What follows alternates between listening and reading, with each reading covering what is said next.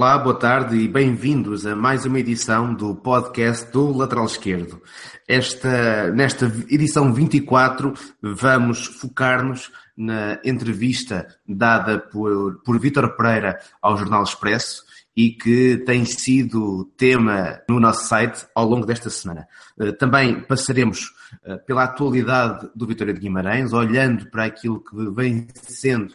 a temporada dos guimaranenses numa altura em que se aproximam do terceiro lugar, mas ao mesmo tempo perdem dois jogadores que têm vindo a ser importantes naquilo que é o trabalho da equipa de Pedro Martins. Tenho comigo o Bruno Pereira, o Bruno Fidalgo e o Pedro Boças. Eu sou Luís Cristóvão e entramos então diretamente para esse primeiro tema do podcast, o uh, Vítor Pereira e uh, a sua entrevista dada ao Jornal Expresso. E eu vou começar por citar uh, essa mesma entrevista. Sempre fui muito autocrítico e nunca me chega aquilo que faço. Quero sempre mais porque sei que consigo mais. É como o nosso cérebro. Nós só exploramos uma parte muito pequena do nosso cérebro. E eu sinto que, bem estimulado e motivado, sou capaz de virar uma equipa de pernas para o ar. Sou capaz de mudar tudo e de convencer as pessoas a mudar, porque essa é a questão da liderança. Boa tarde. Uh, Transmite-nos a ideia de que ele, como, como qualquer treinador que queira estar no topo durante anos a fio, uh, é alguém que se desafia a si próprio e desafia-se a si próprio não só naquilo que são os conhecimentos relativos ao treino, mas também, sobretudo, relativos ao jogo e desafiando-se a si próprio Uh, acaba por ter de desafiar os outros agentes com quem, com quem convive, nomeadamente, neste caso concretamente, os, os jogadores, convencendo-os ou tentando convencê-los a levá-los por um caminho, por uma visão que ele considera uh, a melhor. E foi não, não só essa frase, mas, mas to, todas as outras estão, estão muito impressionantes porque temos um treinador que realmente revela uma paixão muito grande pelo jogo e, um conhecimento e conhecimento que naturalmente que advém também daquilo que é a sua permanente busca por, por conhecimento e por ser melhor e, e por, por convencer os seus a juntarem-se. Uma das coisas que o Vitor Pereira uh, refere nesta entrevista, e vamos passar por, por vários tópicos, mas começando por aqui, é a sua busca de estímulos. Diz ele que vai à procura de situações que sejam desafiantes para, para si. É óbvio que ele, em Portugal, depois de ter ganho os dois títulos com o Futebol Clube do Porto, não teria, à, à época, mais desafios por onde procurar. Tem tido um percurso que uh, podemos dizer uh, feito de situações que nem sempre, vamos dizer, a opinião pública percebe bem, quer dizer, ele foi para a Arábia, esteve na Turquia, agora está na, vai começar uh, uh, na Alemanha na segunda divisão, mas para um técnico apaixonado pelo futebol, o desafio tem muito mais, uh, tem muito mais dados, digamos assim, do que propriamente aquilo que é a realidade de estar nos uh, dois ou três campeonatos mais competitivos. Boas, boas antes de mais, bons dias ou boas tardes, estejam onde estiverem. Um, uma coisa muito importante para, para as pessoas perceberem é que não só os, os jogadores, e isso somos nós enquanto treinadores, enquanto treinadores podemos controlar o envolvimento e podemos controlar o contexto, ou tentar, mas uh, principalmente para treinadores, só saindo da nossa zona de conforto, só indo descobrindo novos caminhos ou lançando novos desafios mesmo dentro do mesmo contexto, é que, é que nos vamos conseguir evoluir. Não é? Porque quando estamos confortáveis, quando tudo o que está à nossa volta é conhecido, o espaço que há para a nossa aprendizagem, para a nossa evolução, é muito mais reduzido do que se, se como se costuma dizer, se formos para fora de pé. Não é? Se não estivermos confortáveis, se aquelas coisas que, que mesmo que não queiramos ou que não queiramos ter como certezas absolutas, há coisas que já fizemos tantas vezes e que já dominamos tão bem que se tornam fáceis. E então, ou no mesmo contexto, mudando o sistema de jogo ou tentando trocar os jogadores de, de posição ou, ou, ou, ou, tentando ir buscar novos jogadores para o mesmo contexto e ter esses novos desafios, ou saindo. Ou saindo do, do clube, saindo da cidade, saindo do país, saindo muitas vezes do escalão em que se está, em que está a trabalhar, saindo do género com que se está a trabalhar. Um, é isso que nos faz evoluir, é isso que nos faz crescer. Um dos pontos que o Vitor Pereira foca, até mais do que uma vez nesta, nesta entrevista, eh, tem que ver com a sua ideia de jogo e com aquilo que é o seu modelo de jogo uh, preferido, digamos assim. Por um lado,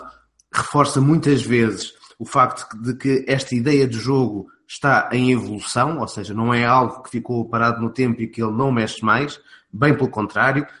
vem-se desafiando, procurando novas coisas, testando novas coisas, para que esta ideia de jogo uh, evolua. E depois, um ponto que a mim me parece muito interessante e muito importante na forma como uh,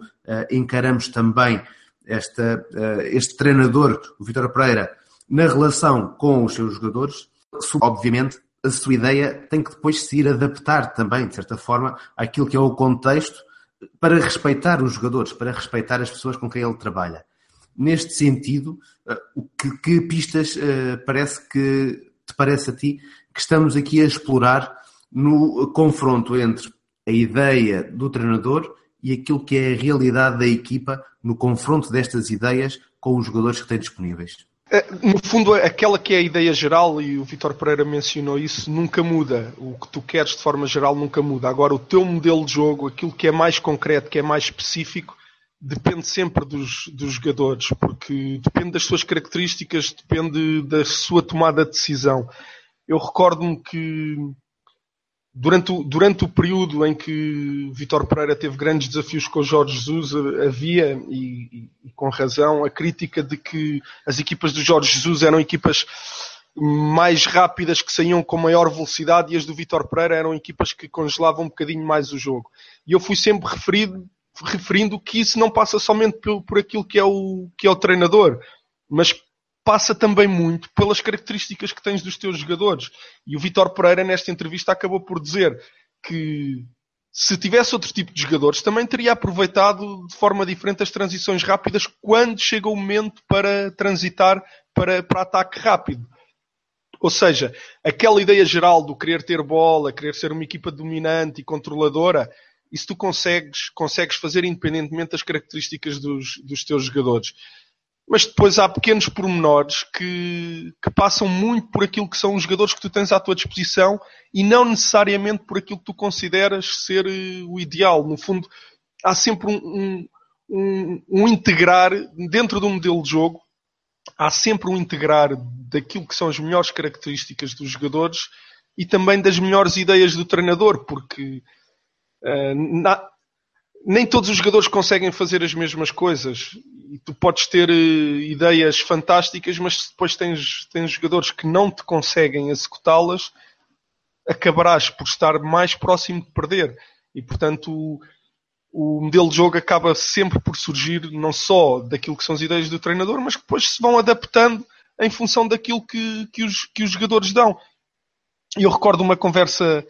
um diálogo recente que tive com o André David, que começou esta época no Académico de Viseu, em que, em que ele referenciou, referenciou também isso, que há muitos jogadores que têm as suas ideias e que não é fácil tocares ali, que não é fácil mudares alguns comportamentos. E depois até há aqueles jogadores que fazem exatamente tudo o que tu queres, mas tudo o que tu queres feito por eles que têm menos qualidade acaba por ser mais curto e dar-te menos rendimento do que outros jogadores que até fazem coisas diferentes, mas que trazem outra qualidade. E portanto, o modelo de jogo nunca é estanque, é, é pegares naquilo que os jogadores te dão e ir integrando dentro da, daquela que será a tua, a tua ideia geral. A tua ideia geral, perdão. Boa tarde a todos. Certo, no, no seguimento daquilo que o Pedro vinha dizendo acerca do, do modelo de jogo, nós podemos recordar aquilo que foi o, Porto e o auge do Porto na, na época em que o Vitor Pereira esteve por lá e, uh, e, nós vemos que a forma como ele modelou aquela ideia tem muito a ver com, com os jogadores que tinha. E ele já, também já teve a oportunidade de falar, de falar sobre isso e de, de, justificar um pouco aquilo que era o seu modelo e, e, a sua forma de jogar. tendo em conta os jogadores que, que tinha, e nós olhamos para o plantel da altura, e os jogadores como o Rames, como o Lúcio, como o Moutinho, todos os jogadores que, que, gostam de tocar, de ter mais bolas, um futebol mais pausado, mais pensado também, mais trabalhado ao nível do passe. Uh, penso que seria por aí e ele conseguiu, conseguiu aliar e juntar muito bem algumas dinâmicas propostas, como, a, como puxar ao Rames para o corredor central a partir, de, a partir da esquerda ou a partir da direita, e ele explorou muito bem, muito bem esse aspecto. Uh, o Porto era de facto uma equipa incrível, muito poderosa no controle do jogo, era muito capaz em todos os momentos do jogo, super agressiva em transição defensiva, muito agressiva em, em organização ofensiva, ainda que faltasse, talvez, em termos de individualidades, alguma criatividade no, no último terço ainda assim o Porto controlava os jogos todos. Eu lembro-me do jogo frente ao Málaga, um jogo para guardar e, sem dúvida, para, para servir de exemplo daquilo que foi a vitória o, Porto do, do Vitor Pereira. Um jogo muito, muito capaz, elogiado também pelo, pelo Pellegrini na altura, e que o Porto não deixou o Málaga ter bola, e, e aquilo era o Porto do Vitor Pereira. Estava ali completamente espelhado naquele jogo, aquilo que era a ideia de jogo do treinador, e foi na minha opinião, o auge do, do Porto. E a prova disso também são, são os resultados que ele depois obteve através desse jogo tão bem, tão bem definido, tão bem pensado e tão bem relacionado com aquilo que são então as características dos jogadores que ele, que ele possuía na altura. O Bruno falou do, do exemplo do Rames e do Varela, e esse é o melhor exemplo de que o modelo de jogo tem que ir também ao encontro das características que são os seus melhores jogadores. Porque é que aquele 4-3-3 que era um falso 4-3-3, porque depois tinha ali um, um 10 no momento ofensivo, porque é que era o, o, o, Rames que vinha para dentro e não era o Varela? Ou seja, porque é que era o jogador que jogava no corredor na altura direito e não esquerdo? Não é porque o Vitor Pereira, quando definiu, definiu, ah, o meu extremo esquerdo vai jogar cá dentro e o extremo esquerdo vai, lá, vai jogar lá fora. Não, era porque o Rames tinha qualidade para jogar ali e o Varela não tinha qualidade para jogar em espaços curtos mas se calhar tinha, tinha outras características que lhe permitiam acelerar no, no corredor. E portanto ele acaba por pegar naquilo que são as características dos jogadores e vai modelando, ou seja, nunca há, ou melhor, há aquela ideia geral do eu quero assim, mas depois as coisas acabam por sofrer pequenas transformações em função daquilo que são as características dos jogadores. E esta nada mais faz, faz perceber isto do que a forma como o, ele coloca o Rames dentro, porque é o Rames, porque se naquele plantel ele tivesse dois Varelas, um deles jogo teria de ser diferente. Se calhar teria jogado sempre com dois extremos abertos e não com um falso 10 que só vinha depois defender no, no corredor lateral. Olha, mas uh, as coisas mudavam um pouco, mas em termos de, como estávamos a falar há pouco, ideias gerais, naquilo que são as ideias principais do, do modelo do, ou da ideia de jogo do Vitor Pereira, mantinham-se não é? Porque as coisas, essas coisas não se alteram. O que altera, se quisermos uh, estratificar um bocadinho as coisas, são os sub-sub-princípios e a maneira como as dinâmicas são orientadas, que são, que são trabalhadas em função dos jogadores e do contexto que estão. Porque depois as coisas não, não, não vão mudar muito, já que as ideias gerais são as mesmas. Sim, sim, isso, isso tinha sido aquilo que eu disse, as ideias gerais, aquilo que é a grande ideia para, para o jogo da equipa não muda. Depois o que muda é aquele concreto, é lá no, na especificidade, no, dentro, do, dentro do campo, aquele posicionamento ou não. Mas a ideia geral, essa terá que partir sempre do treinador. Ainda estando na, na temática Futebol Clube do Porto e Vítor Pereira no Futebol Clube do Porto, uh, apesar de termos lá está, um técnico que é eh, fiel às suas ideias, um técnico que explora aquilo que são as principais qualidades eh, dos eh, seus jogadores. E um técnico que em duas temporadas apenas perdeu um jogo, o Vitor Pereira, no Futebol Clube do Porto, foi quase sempre visto como uma, vamos dizer, uma personagem secundária. Não conseguiu abandonar aquela ideia de que era o adjunto. E ele próprio reconhece que em termos de comunicação externa falhou. Podemos eh, ter em conta eh, então que quando estamos no, na alta competição, quando estamos no topo, um treinador, para além de tudo aquilo que é o conhecimento acerca do futebol, tudo, é, tudo aquilo que é o conhecimento acerca da gestão do grupo, também tem que pensar em outros fatores extra-futebol que acabam por ter um enorme peso uh, na sua carreira? Sem dúvida que sim. E é curioso que, que o trabalho do Vitor Pereira sempre falou por, por, ele, a qualidade de jogo da sua equipa, e isso sempre foi referenciado ao longo do, do, dos anos no lateral esquerdo. Mas nós também sinalizámos muito aquelas que foram as dificuldades que ele foi encontrando e que no fundo acabaram por o condenar dentro do Futebol Clube do Porto, porque ele foi durante o tempo quase todo um patinho feio. E aquilo que ele refere já, já nós havíamos, havíamos falado antes, era tudo relacionado com a comunicação e no primeiro ano com as muitas dificuldades que ele teve para, para liderar. E hoje em dia, claramente, claramente, ser treinador é bastante mais do que ter aquele conhecimento todo que ele tem e, e passá-lo dentro do campo de jogo para, o, para os seus atletas. E o Vitor Pereira é um bom exemplo disso, porque se ele tivesse a capacidade para vender a sua imagem como tem, por exemplo, ou como tem tido o André Vilas Boas, como ele próprio referenciou, não seria o André Vilas Boas que tinha passado por Chelsea e Tottenham, não é? Quando o Vitor Pereira tem, obviamente, muito mais capacidades e muito mais qualidade. Agora, é verdade é que, tal como disseste, no, no futebol, nos dias de hoje, a liderança e a comunicação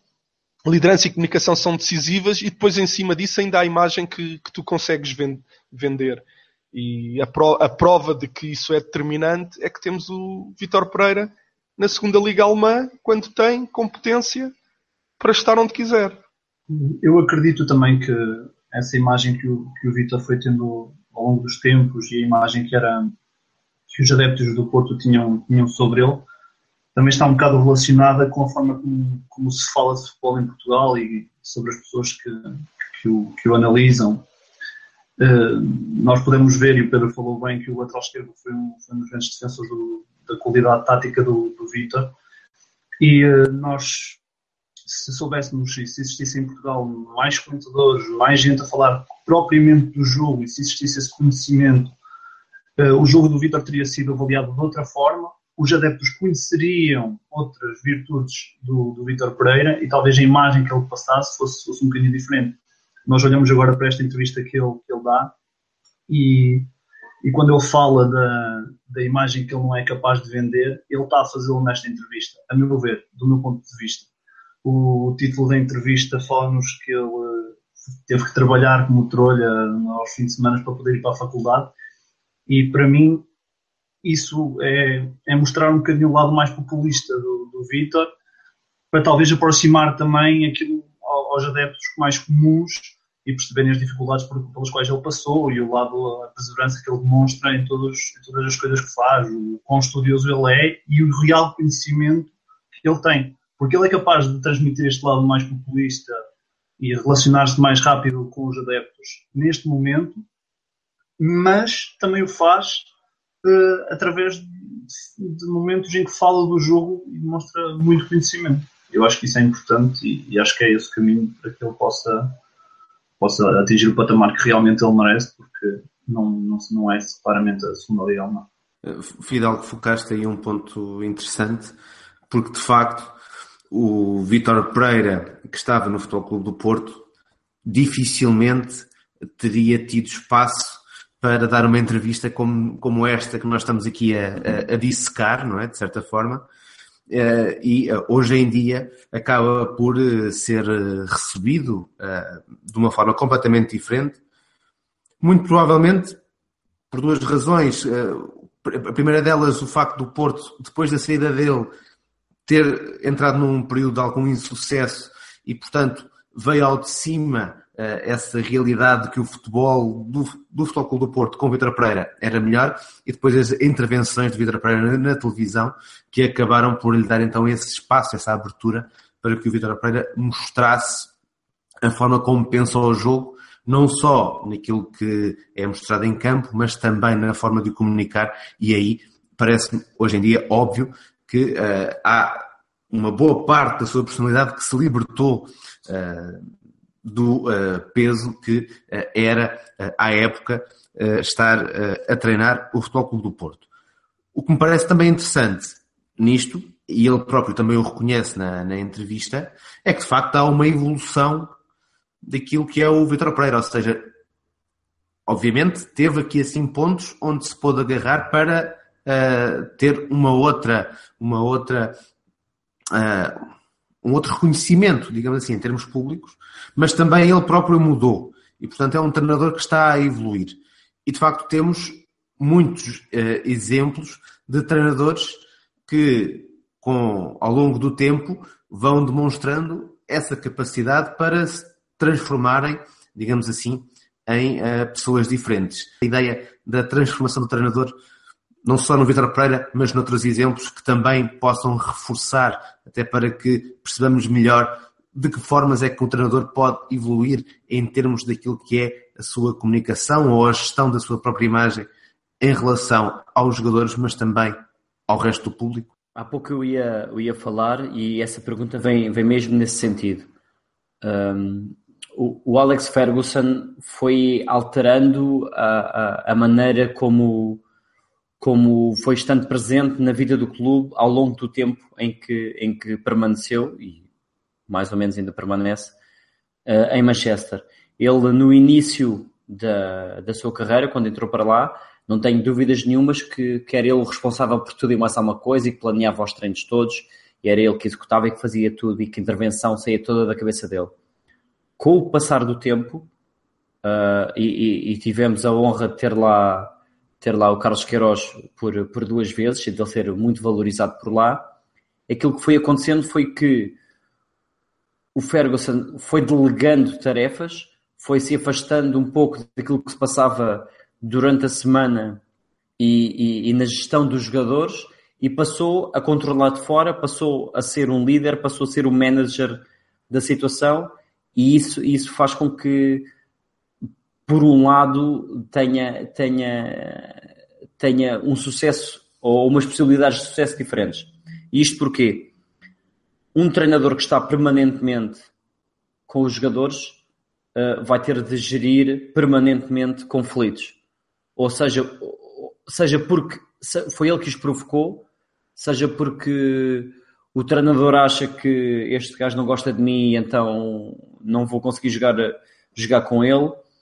seja porque em termos de metodologias de treino aquilo que ele sabia e que ele dominava já não é atual e já foi ultrapassado. E então, com a escolha e com a capacidade de gerir os recursos humanos que tem ao seu dispor e, e, e trazendo para o clube pessoas muito competentes na metodologia de treino e que iam conseguir dar aos jogadores e à equipa aquilo que ele se calhar sentia que não, que não conseguia ou que não estava tão motivado para isso ou não conseguia libertar o tempo para, para isso, para ter o mesmo sucesso da mesma maneira, uh, conseguiu delegar, conseguiu trazer pessoas para que o seu foco seja na liderança, seja na comunicação, seja na gestão por fora dos recursos humanos que tem. Uh, temos também o exemplo no, no último livro do, do Per Arnau, em que, em que eles falam que o Guardiola, uh, aos poucos, para poder estar uh, a analisar o adversário de outra forma, para conseguir estar mais preparado e preparado em melhores condições para, para intervir naquilo que é, que é o planeamento para o jogo, uh, começou aos poucos a libertar-se um bocadinho daquilo que é o planeamento do treino e a intervenção no treino em si. Claro que ele está muito por dentro, porque não consegue estar de outra forma, pelo menos para já, mas não está, não se deixa absorver tanto como, como fazia nos, nos anos de Barcelona e que, e que se calhar o, o levaram a, a, a, ficar sem a, a, tal energia para continuar que ele, que ele tinha dito. Por isso temos vários exemplos de, de vários treinadores e treinadores com muito sucesso, sucesso que através de delegar tarefas se conseguem focar naquilo que eles, que eles têm de melhor ou se conseguem focar naquilo que realmente lhes interessa. O, o caso do Vitor Pereira, eu não tenho dúvidas nenhumas que a, a, reflexão contínua que ele tem sobre tudo aquilo que faz e como faz o ajuda a, a poder escolher, escolher melhor os momentos para, para, para fazer as coisas como faz. E, e, e tenho a certeza absoluta que com o tempo uh, ele vai conseguir, tal como, tal como outros treinadores uh, conseguiram, e temos agora o, o exemplo no, no Vitória de Setúbal, de trazer para perto dele alguém que, que o ajude a, a, a controlar e a dominar melhor aquilo que, que nós identificamos, pelo menos nós, não, é? não sei se ele, se ele, tem essa sensibilidade ou se ele, tem, se ele tem essa noção ou se se acredita que isso é, é relevante uh, de dominar a, comunicação exterior. Não é? O Rui Lança está, está a trabalhar com, com o Vitória de Setúbal e muito bem e de certeza absoluta que o futuro passará por aí e será mais um espaço onde um treinador poderá delegar ou poderá chamar até a si pessoas com as competências que ele, que ele não tem e que não precisa necessariamente ter. Sem querer fugir muito à entrevista do Vitor Pereira, focar este ponto que me parece interessante. Falaste do caso do Rui Lança Vitória de Setúbal, temos o, o, exemplo do Jorge Araújo com o Jorge Simão, desde, desde os tempos do Bolonenses até agora eh, já no Braga. E, de certa forma, ao ler o livro do, do Marti Pereira Arnal, percebemos que o eh, Guardiola uh, alimenta muito esse tipo de processos, talvez não tendo o coach, ou essa figura do coach de uma forma mais instituída, mas aproximando-se de várias referências, várias pessoas que são referências para ele e que uh, e de quem, vamos dizer assim, ele vai bebendo as suas análises também para trabalhar, digamos assim, naquilo uh, que é a melhoria do seu rendimento enquanto treinador. Parece-vos que no caso do Vitor Pereira teria sido fundamental para ele naquele momento em que ele passa de adjunto a treinador, a treinador principal no Futebol Clube do Porto, ter desde logo alguém consigo que pudesse, digamos assim, ajudá-lo a conduzir melhor um desafio que o próprio Vitor Pereira sentiu que em determinadas questões lhe fugiam um pouco do controle? Eu já trabalhei num, num contexto onde, onde várias vezes o, os nossos jogadores tinham de, de falar com, com comunicação social. E, e, para facilitar as coisas, aquilo que, que, que acontecia era que antes do momento em que ou iam falar, ou iam ser entrevistados, ou iam demonstrar fosse o que fosse, nós direcionávamos um pouco, um pouco as coisas do estilo. Olha, vão-te perguntar isto e aquilo, e tu deves uh, responder algo que tenha a ver com isto, com aquilo e com o outro. As coisas não são ensaiadas, as coisas não acontecem de forma 100% natural, mas conseguimos ter todos um controlo diferente sobre aquilo que se está a passar. Não tenho dúvidas nenhumas que uh, ou alguém do departamento de comunicação do clube ou, ou alguém que tenha exatamente essas funções para os treinadores principais iriam ajudar muito e iriam prevenir uma série de problemas que, que não só o Vitor Pereira teve, como também uh, vemos constantemente o, o, o, Jorge Jesus a ter, não é? Se tivesse alguém que lhe metesse um travão e, e, e o ajudasse a escolher uh, o que dizer e como dizer, de certeza que provavelmente ele conseguia passar a mesma mensagem, mas de maneira a que as pessoas estivessem muito mais receptivas a ela. Falaste aí, de, neste caso, de diretores de comunicação ou de alguém que auxiliasse na comunicação, mas obviamente o papel do coach vai muito para além disso e tem, se calhar, sobretudo, um profundo conhecimento daquilo que é a matéria do futebol e acaba por ter influência uh, na resolução de problemas que vão para lá da comunicação, mas na própria, uh, na própria abordagem que o treinador faz de cada um dos problemas. Mas passando, passando agora para esse tema da comunicação, porque é um tema uh, e da comunicação com o exterior, é um tema explorado na entrevista, o Vitor Pereira deixa algumas críticas bastante duras um, sobre os comentadores do jogo. Eu penso que ele está a, a apontar concretamente não para quem fala sobre o jogo dentro daquilo que é a análise do mesmo, mas está a apontar para o comentário que, de certa forma, é algo descomprometido, ah, na maior parte das vezes nas televisões, mas que ao mesmo tempo tem um enorme peso e uma enorme influência sobre ah, quem assiste aos encontros. E uh, aquilo que me parece mais relevante uh, dessa crítica do Vítor Pereira, porque ele inclui neste, neste corpo de comentadores uh, desde advogados, escritores, mas também ex-jogadores, e portanto ele está a incluir inclusivamente gente que já passou por dentro do jogo.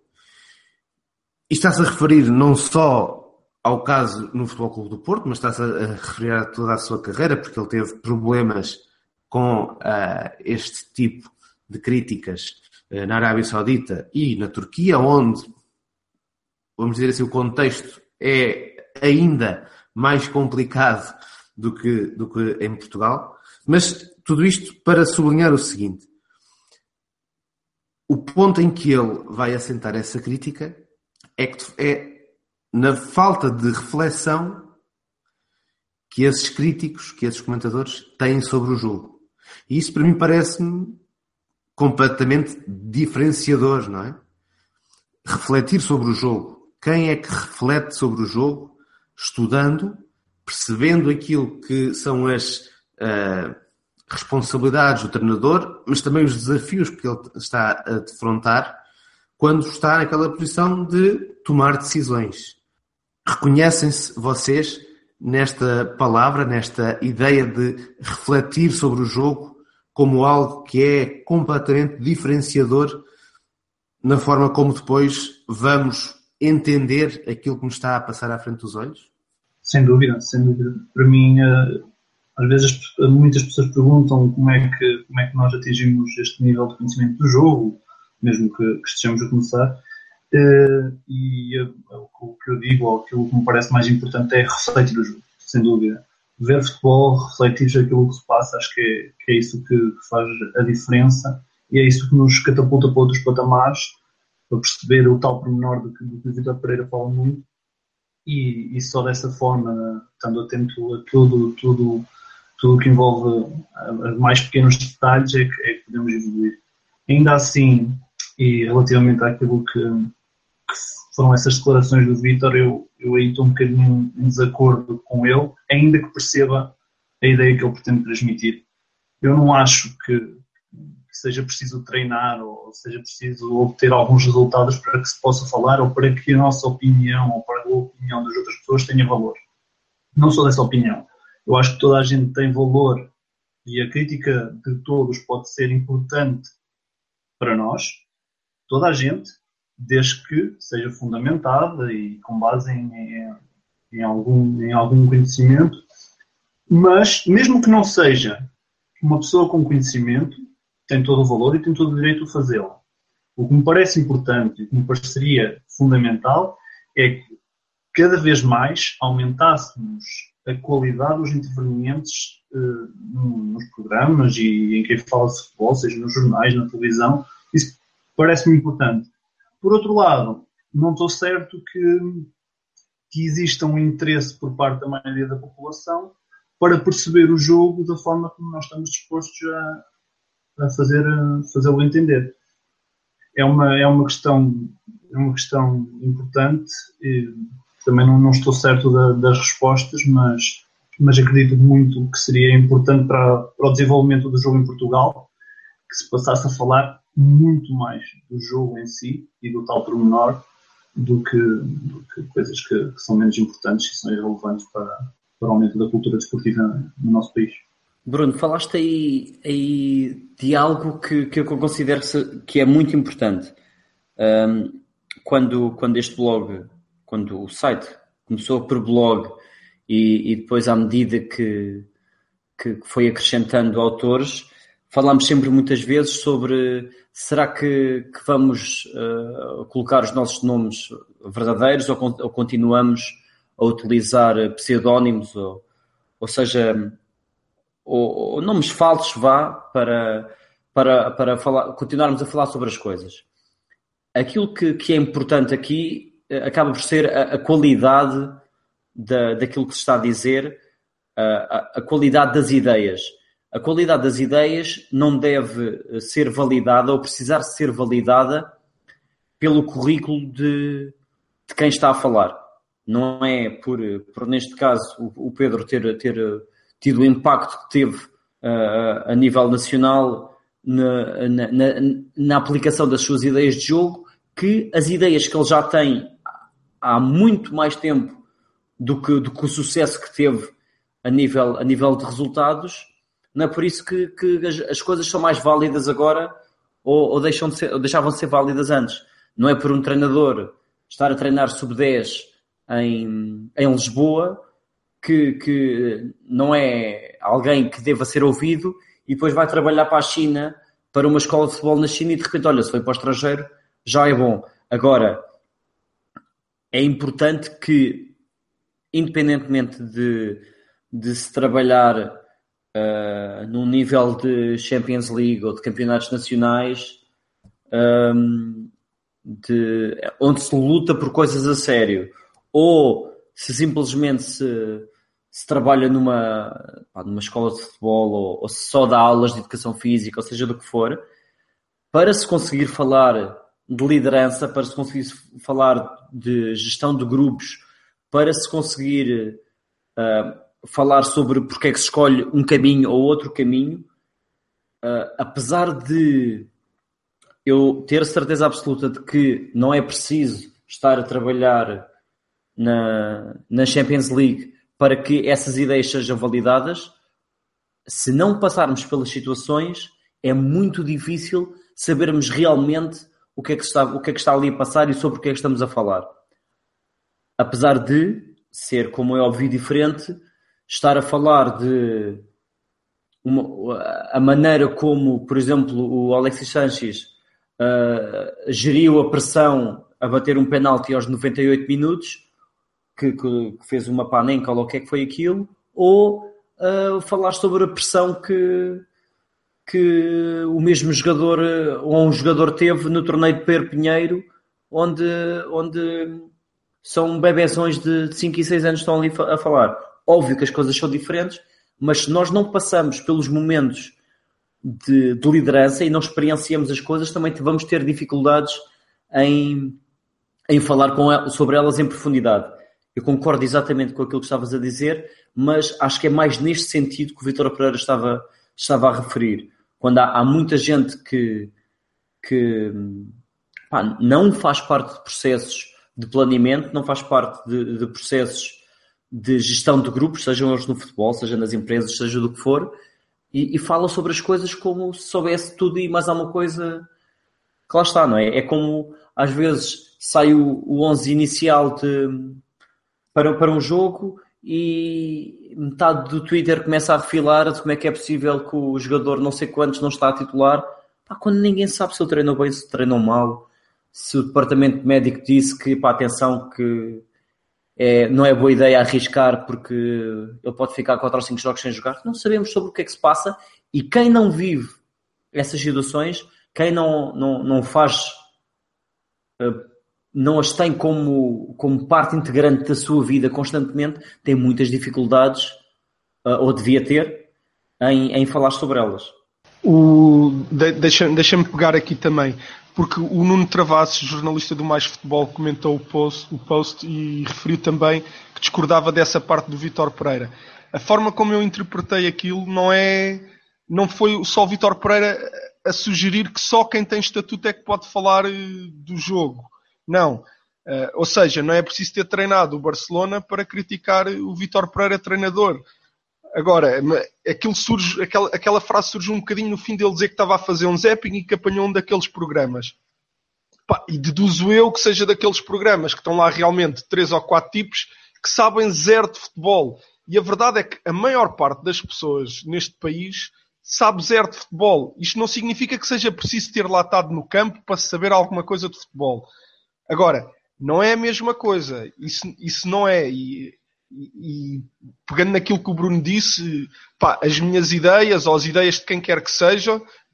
eram exatamente as mesmas antes ou depois de, de, de, de ter ganho campeonatos ou não.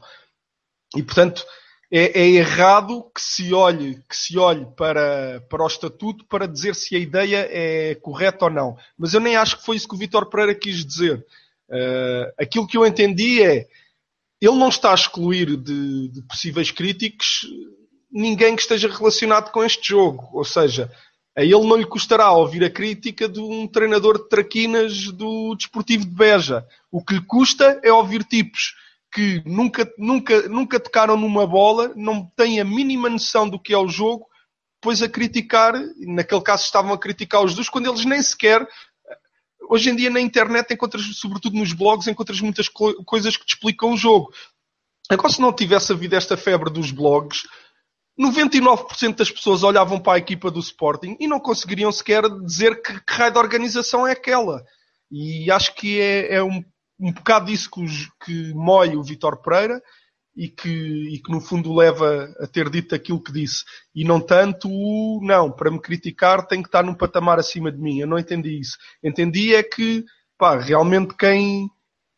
quem nunca dominou uma bola estar ali a falar do jogo, como é que eles. Pá, eu também tenho.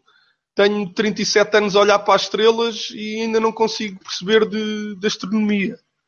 E acho que, acho que foi por aí, acho que foi por aí eh, aquilo que o Vitor Pereira disse. Era mais uma crítica, na minha opinião, sentiu como mais uma crítica a quem não percebe mesmo nada disto e não um, só, só gente com estatuto é que pode falar sobre isto. Sim, no fundo, eh, e por isso mesmo é que eu sublinhei a palavra refletir, porque acho que faz toda a diferença e foco mais a, a digamos assim, interpretação das palavras do Vitor Pereira nessa palavra, porque aquilo que cansará o Vitor Pereira é, eh, de certa forma, aquilo que também cansa o autor de um, de um livro que eu, que eu, estou a ler agora, o professor Miguel Taman, que é o facto de, hoje em dia, todos nós sermos praticamente forçados a ter uma opinião sobre coisas que, na maior parte das vezes, uh, estaríamos bem melhor sem ter opinião nenhuma.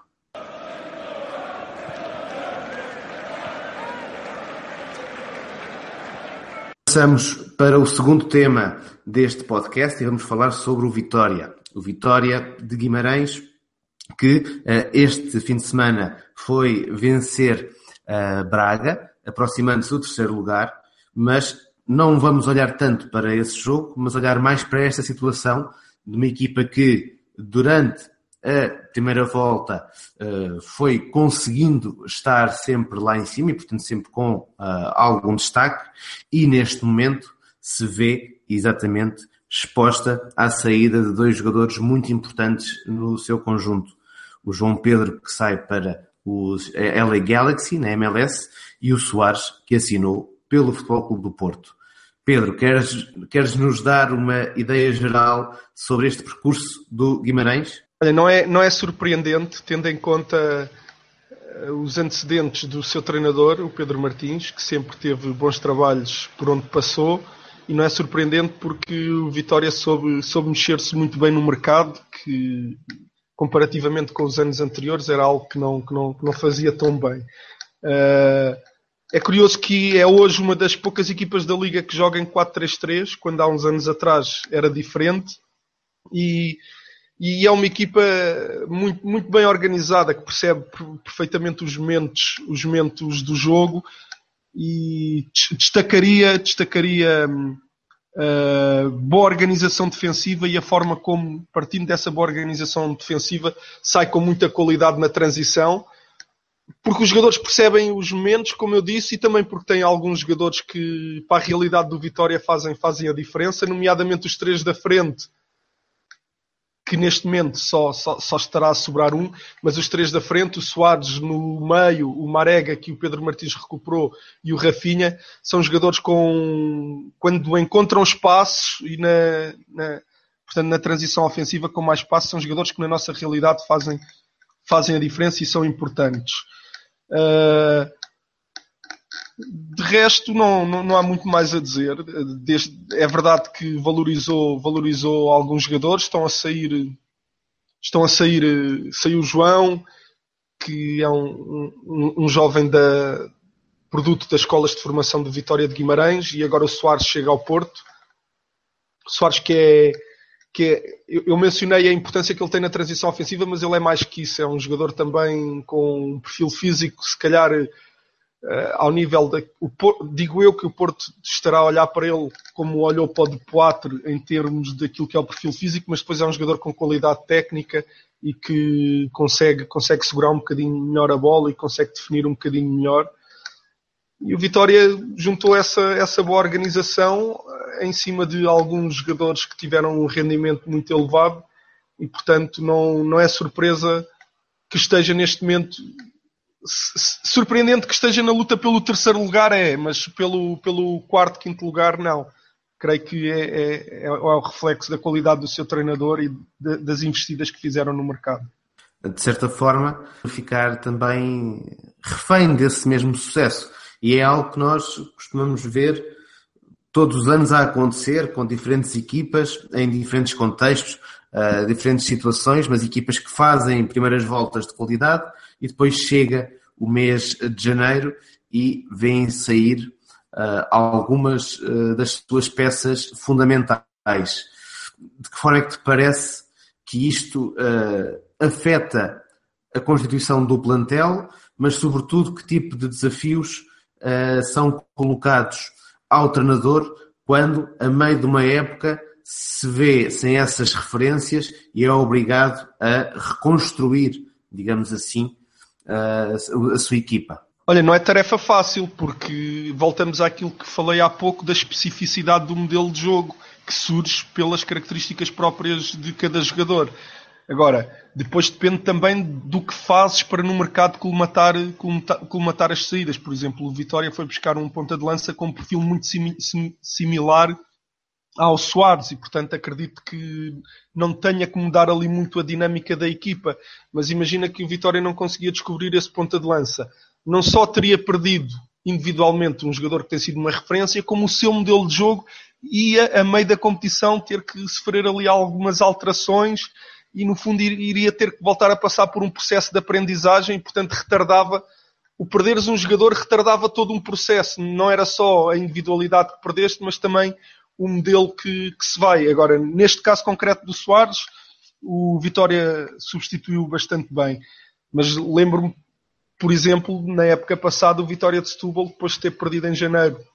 alguns dos seus jogadores mais, mais influentes, porque saiu um para o Sporting e outro para o Porto, a equipa perdeu bastante com isso e o Kim Machado nunca mais conseguiu voltar criar condições para que a equipa continuasse a ter o rendimento que teve até então.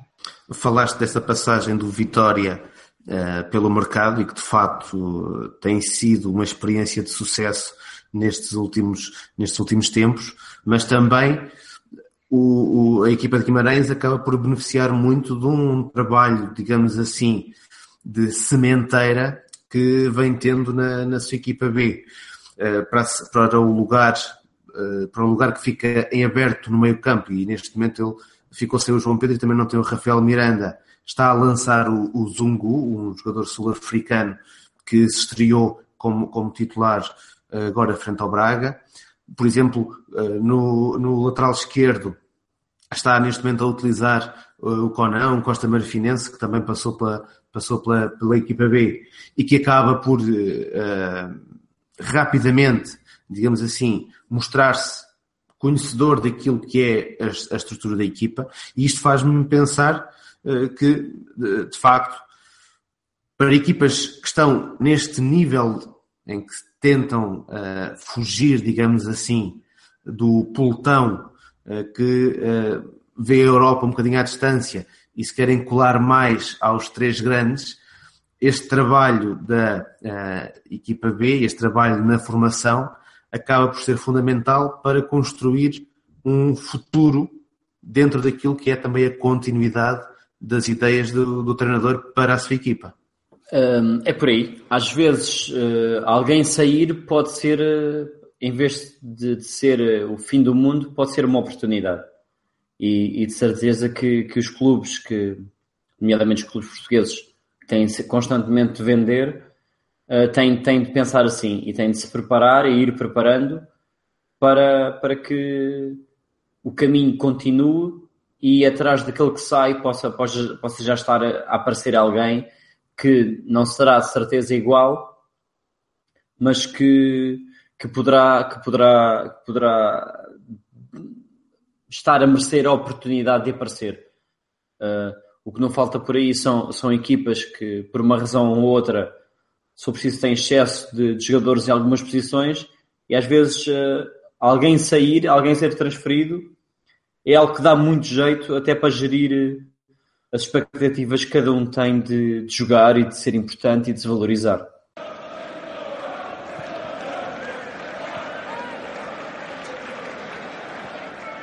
Esta semana eh, temos então a estreia do Sobe 10. Cada um dos participantes do podcast vai apontar uma equipa, um jogador, um treinador que esteja em movimento ascendente e uma equipa que esteja em sentido contrário. Hoje começo eu e uh, posso começar no Sobe, o Mónaco. O Mónaco de Leonardo Jardim, que chegou finalmente ao primeiro lugar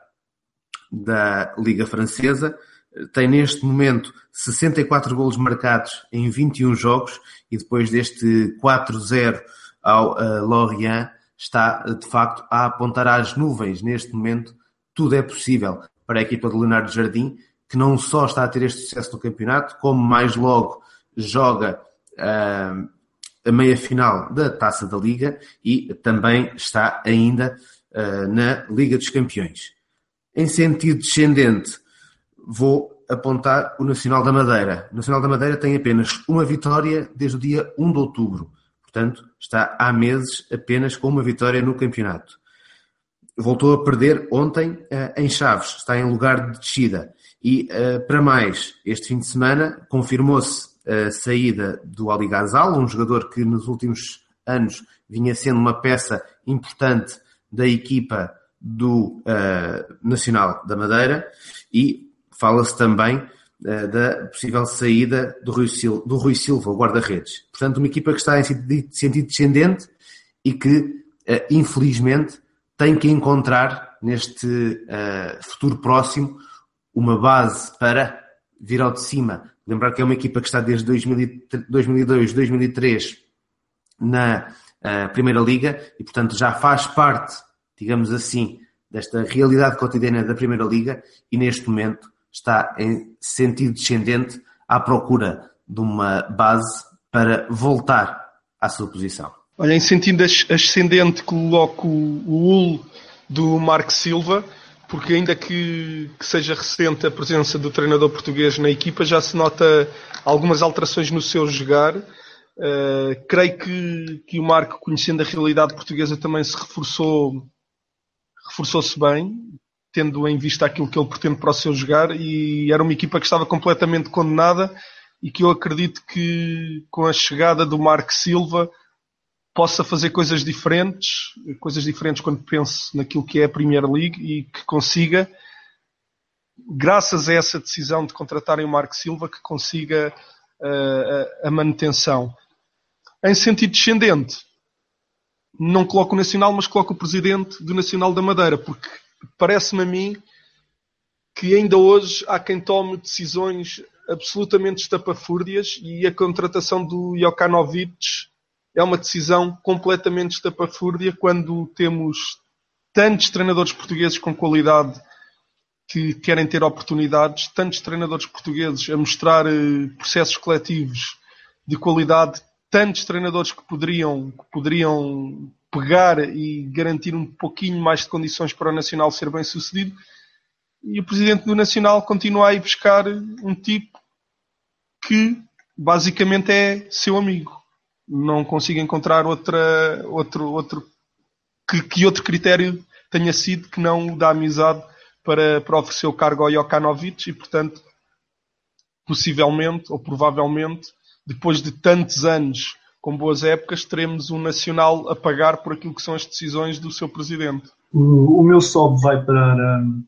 para o Rio Ave, do Luís Castro, e muito por culpa daquilo que eles, que eles apresentaram no Dragão. Foi uma equipa super competente, com, com uma ideia refrescante, uma ideia que procura procurei que a equipa consiga ser protagonismo, mesmo no estádio de um dos candidatos ao título. Foi muito bom aquilo que o, que o Rio apresentou, tanto no processo defensivo como, como no processo ofensivo, apesar de, de ofensivamente as coisas poderiam ter sido bem melhores se, se, tivesse tentado algumas coisas mais ousadas. Ainda assim, gostei, gostei do, do controle que ele pretendeu exercer sobre o jogo e defensivamente mostrou mesmo muita qualidade nos comportamentos de organização ofensiva, defensiva. Não. O meu 10 vai para, para o Sporting e, consequentemente, também para, para Jorge Jesus, pelo aquilo que tem sido a descaracterização do jogo do Leonino. O Sporting é, neste momento, uma equipa que não, que não, não, não encontramos relação com aquilo que tem sido do Jorge Jesus e isso não, não, pode estar, não pode estar separado daquilo que também é a competência do treinador e a influência que o treinador tem uh, no, jogo, no jogo do Sporting. Ora bem, para mim, em sentido ascendente, foi, não sei se foi o momento, mas é importante que tenha acontecido, uma reportagem que uma cadeia de televisão brasileira fez sobre o trabalho que os treinadores portugueses têm feito no estrangeiro. Não sei se aquilo que faz com que os portugueses, ou os treinadores portugueses, não só os treinadores, mas os portugueses em si, eh, tenham capacidade de se adaptar a, a diferentes contextos e tenham a, a capacidade de, de conseguir ter sucesso nesse desenrascanço, vá. Um, não sei se tem a ver necessariamente com aquilo que se faz em Portugal uh, no que diz respeito a, à formação dos treinadores por parte das associações e das federações. Claro que tem influência, claro que o trabalho das faculdades tem influência também, mas aquilo que, que na minha opinião, faz mais a diferença é o sentido de sobrevivência. Isto porque um treinador português, para conseguir viver do futebol, tem de treinar três equipas ao mesmo tempo, tem de, ao domingo de manhã, se não tiver jogos de futebol de 11, estar numa escola de futebol onde dá, onde dá mais três ou quatro treinos, tem de fazer cinco jogos por fim de semana, e isso dá-lhe em dois, três anos uma bagagem muito, muito, muito superior em termos de experimentação, em termos de tentativa e erro, em termos daquilo que, que aprende com, com as dificuldades que vai tendo, uh, do, que, do que um treinador uh, espanhol, holandês, italiano, inglês, seja o que for. Enquanto a maioria do mundo está a dar três treinos por semana mais jogo, os portugueses dão 14, 15 treinos por, por semana e têm e têm 3, 4 jogos ao fim de semana, porque é a única maneira de, de conseguirem sobreviver ou ganhar o pouco dinheiro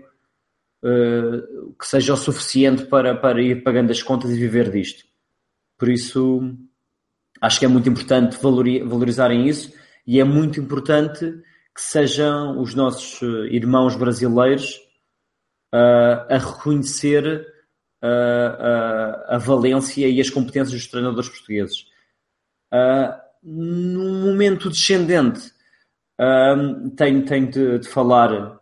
nas, nas propostas de, do Van Basten para, para o jogo, uh, nomeadamente na, na, na, na, naquilo que ele fala da extensão do, do fora de jogo. Se, se eu concordo com, com se calhar parar o, o relógio nos últimos 10 minutos para, para que aquelas equipas que percam tempo não prejudiquem quem quer jogar. Se eu concordo que, que se calhar era importante uh, haver mais substituições. Se, se há uma, uma, série de coisas que podem ajudar. Agora, tirar o fora de jogo, que, que é algo tão importante na evolução do jogo, tão importante naquilo que é um sentimento de equipa e naquilo que caracteriza o jogo de futebol e que o diferencia de, dos outros desportos, acho que, que não é nada positivo e uma coisa dessas acontecer, duvido que deixem que aconteça, mas uma coisa dessas acontecer era, era um, um passo atrás muito, muito grande que, que iria prejudicar muito o futebol. Apito final na edição 24 do podcast do Lateral Esquerdo. Eu sei que nos costumam ouvir no iTunes ou no iVox. Não se esqueçam de deixar a vossa avaliação ao nosso podcast em cada uma, uh, portanto, desse, em cada um desses instrumentos que estão a utilizar para, para nos ouvir e lá está os uh, convites habituais para nos visitarem no site lateralesquerdo.com. Estamos no Facebook, estamos no Twitter, queremos as vossas visitas, as vossas sugestões, as vossas opiniões. Uh, cheguem até nós, digam-nos aquilo que pensam daquilo que vamos fazendo, quer no site, quer no podcast, e uh, participem também dessa forma nas próximas edições deste nosso encontro, desta nossa conversa, que agora é semanal. Até para a semana!